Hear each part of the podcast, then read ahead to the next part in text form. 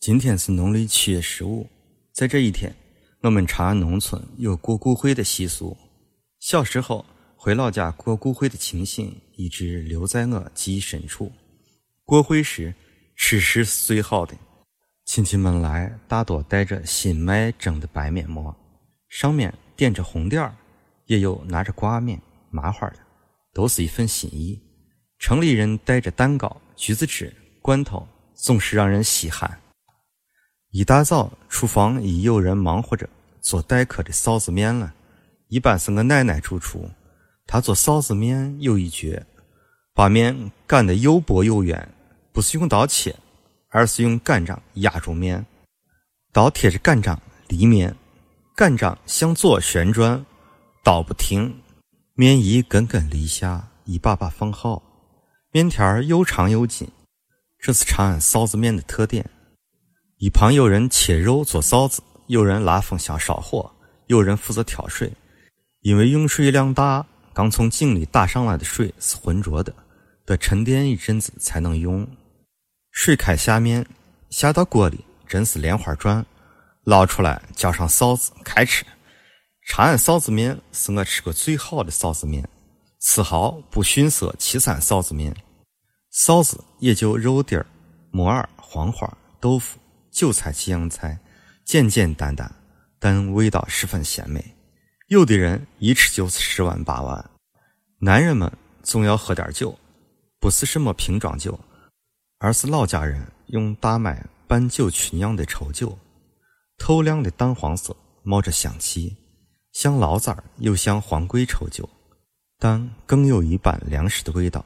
女人娃娃也能喝，孩子们最喜欢到河道里玩儿。河道离家一里多地，路上遇到苞谷地，男孩子就去折来嫩嫩的苞谷杆当甘蔗吃，又香又甜。这条河应该是橘河或浩河吧。河道有二三十米宽，河岸上全是细细的白沙，光脚站上去很舒服。河的两岸是稻田，稻田里还有黄鳝，蛙声此起彼伏，四周一片青翠。抬头就能望到南山，一群孩子下到河里，河水清灵灵的，没过了膝盖，能看到许多小鱼游来游去。游鱼的嘴不时触碰到腿上，手伸到水里还能摸到小螃蟹。看我们顺着水跑，在河边青石上洗衣的妇女就大声呼喊：“远处水深，不要过去。”最深处的水能达到成人脖子处。临回家，我们会把捉到的鱼和黄鳝又放回河里，因为那是长安人不吃鱼。饭桌上虽少肉味儿，但从不让鱼沾炒瓢，怕腥。现在看来，主要是不会做。香积寺也是我们玩耍的好去处。香积寺建于唐代，是著名的帆船八大寺之一。诗人王维过香积寺一诗，人们耳熟能详。不知香积寺。疏篱入云峰，古木无人惊，深山何处种？泉声烟未时，石色冷青松。薄暮空潭曲，暗蝉知独龙。表现了古寺钟鸣、山泉清幽的景致。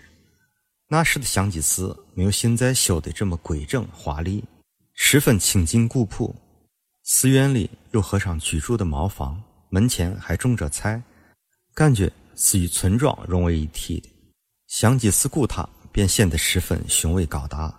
寺庙的和尚被划入生产队，当时好像是十三队，他们每日挑水种菜，自给自足。我们在古塔下面刨着捉迷藏，和尚见了也很和善。过会时，村里最盛大的事就是看戏。大麦场的空地上早早搭起戏台，一入夜，剧团的演员们。便粉墨登场，连唱几天。戏台下黑压压一片，叫好声不断。长安是戏窝子，会唱戏的人多，有时村民就自己唱自己演。哥哥有次还临时救场，被叫上去扮演苏武牧羊中的小羊，反穿皮袄，趴在台上不能动。另一边则放电影《南征北战》之类。但一面强大的银幕前，除了娃娃，并没有多少大人。都跑去看戏了。